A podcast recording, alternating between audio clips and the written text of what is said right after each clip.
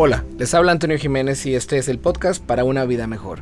Estamos en la segunda parte de un tema muy muy importante que nos atañe a todos, el sueño, el dormir bien. Y con nosotros está un especialista, un experto de la clínica del sueño, el otorrinolaringólogo, el doctor Ariel Mirenberg, que en nuestro capítulo anterior nos hablaba sobre los eh, cinco principales tipos de trastornos del sueño. Antes de que hablemos del sueño, de cómo dormir bien, vamos a tener una pequeña dosis de relajación y para eso una audioaspirina.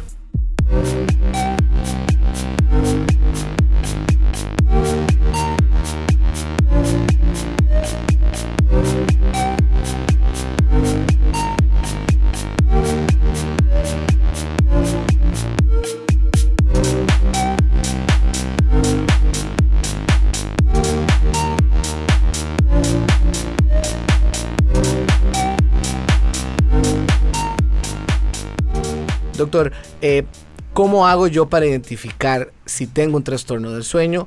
Pensando en aquellas personas primero que duermen solas. Aquí lo primero que la persona debe eh, reconocer es qué nivel de motivación, energía y actividad tengo durante el día después de dormir. Es decir, si siento una energía para hacer todo mi diario vivir, es la primera señal.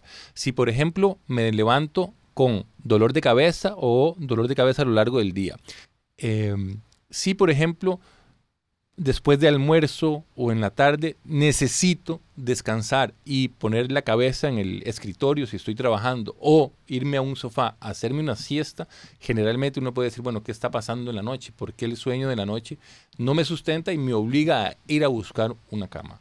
Esas son generalmente señales que eh, el individuo puede empezar a reconocer si el sueño no le está sustentando. Usted hablaba de que hay sueño inquieto, por ejemplo, ¿verdad? Que la gente se mueve mucho, que eh, hay, hay señales, digamos, como levantarse y ver la cama y ver que la cama está hecha un desastre y uno está durmiendo solo y eso puede ser también una, una, un signo de que he tenido un sueño, aunque yo no lo, no lo recuerde, un dormir muy, muy inquieto. Es correcto. Aquí hay que aclarar varias cosas. Si una persona tiene un sueño demasiado agitado y se levanta y, se da cuenta que sudó mucho, por ejemplo, en la noche, eh, especialmente en la región del cuello o el tórax, probablemente está eh, teniendo demasiado sueño agitado, demasiada descarga de adrenalina, una descarga adrenérgica que está eh, producido por alguna cosa y esa cosa o ese fenómeno hay que investigarlo. ¿Será que la persona está roncando mucho? ¿Será que la persona está roncando y parando de respirar? ¿Será que mueve las piernas en un fenómeno que se llama movimiento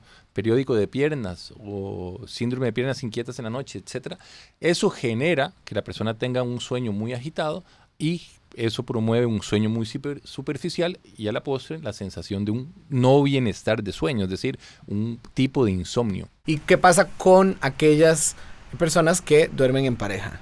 ¿verdad? Y que uno suele escuchar, ah, es que él ronca mucho o ella ronca o sí, a veces se le va el aire, y, ¿verdad? Y la gente lo, lo, lo deja pasar como si fuera una cuestión pues natural o normal de la persona en sí y no un trastorno del sueño. Sí, si la pareja nota que la persona ronca mucho o para de respirar o se enclocha mientras está durmiendo, hace sonidos extraños como si estuviera bajando el monte del aguacate o cambronero, o que eh, se evidentemente con un reloj, porque hay parejas que toman eh, la falta de respiración de la pareja con un cronómetro, o simplemente se acercan, o simplemente es tan fuerte la intensidad sonora del ronquido que despierta a la persona, o la persona se está moviendo demasiado, o está demasiado inquieta, entonces obviamente ahí la pareja, para la pareja es muy fácil darse cuenta si la persona está con un problema de sueño o con una alteración.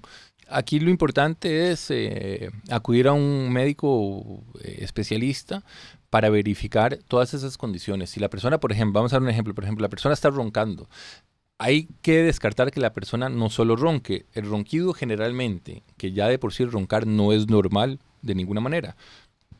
Si la persona está roncando y, la y si tiene pareja y la pareja evidencia o ve o cree que está parando de respirar asociado a esos ronquidos, hay que descartar la apnea obstructiva del sueño. ¿Por qué? Porque la apnea, que son esas pausas respiratorias, es un factor de riesgo para un montón de otras enfermedades como presión alta, infarto, arritmia, derrame, impotencia, sobrepeso, obesidad, problemas visuales, problemas renales, alteración de concentración, atención, memoria, fatigabilidad, eh, quedarse dormido manejando, etc. Escuchamos un audio aspirina y regresamos con el doctor Ariel Mirenberg.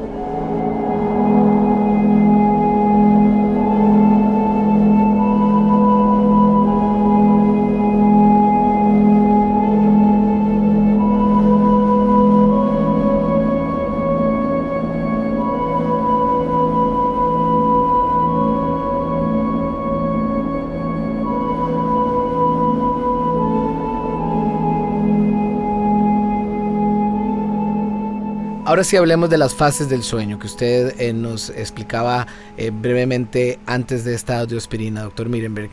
¿Cuánto es lo normal? Depende de cada persona el tiempo para conciliar el sueño. Uno no debe estar pendiente de cuánto dura en dormirse, porque debe ser un fenómeno muy natural.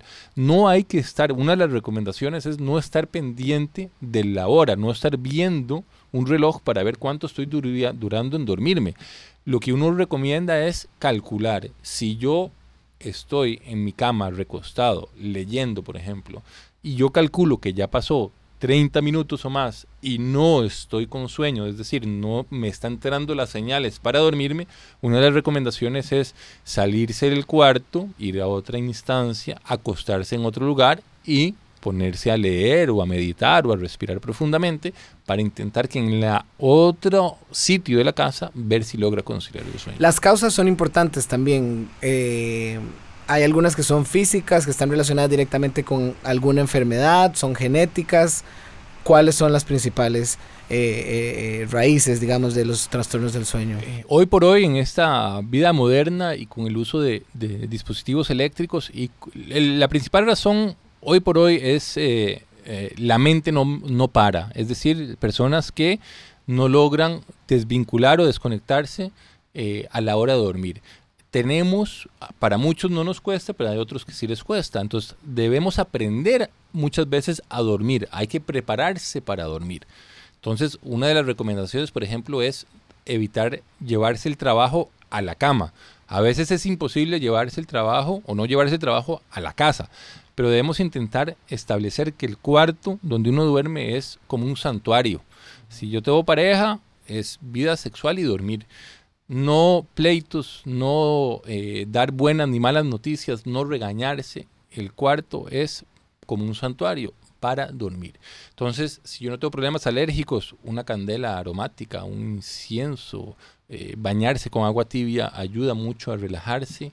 Eh, lectura, ojalá nada que tenga que ver con lectura de trabajo, sino lectura de entretenimiento, ayuda bastante a cambiar ese chip, ese tono en la actividad cerebral que permita de una manera eh, recordarnos que, ok, ahora vamos a dormir. El hábito más común que usted dice que se debe eliminar en relación con el sueño, que usted ve y que dice, no, esto es lo, lo, lo más repetido pero lo que menos debería repetirse. La gente se lleva eh, el trabajo a la cama. Ya antes se lo llevaban a la casa, ahora se lo llevan a la cama, o sea, ya pasa la puerta del cuarto para dormir. Y es personas que están con la computadora o no, pero trabajando en la cama eso lo ideal es obviamente intentar evitarlo. Muchísimas gracias al doctor Ariel Mirenberg, experto de la Clínica del Sueño. Con esta conversación hemos quedado más despiertos y más alertas en cuanto a un tema tan importante. Y a ustedes muchísimas gracias por escucharnos. Nos vamos con una audio aspirina que sin duda también nos va a ayudar a relajarnos y muy probablemente si usted nos estaba oyendo en la noche a conciliar el sueño.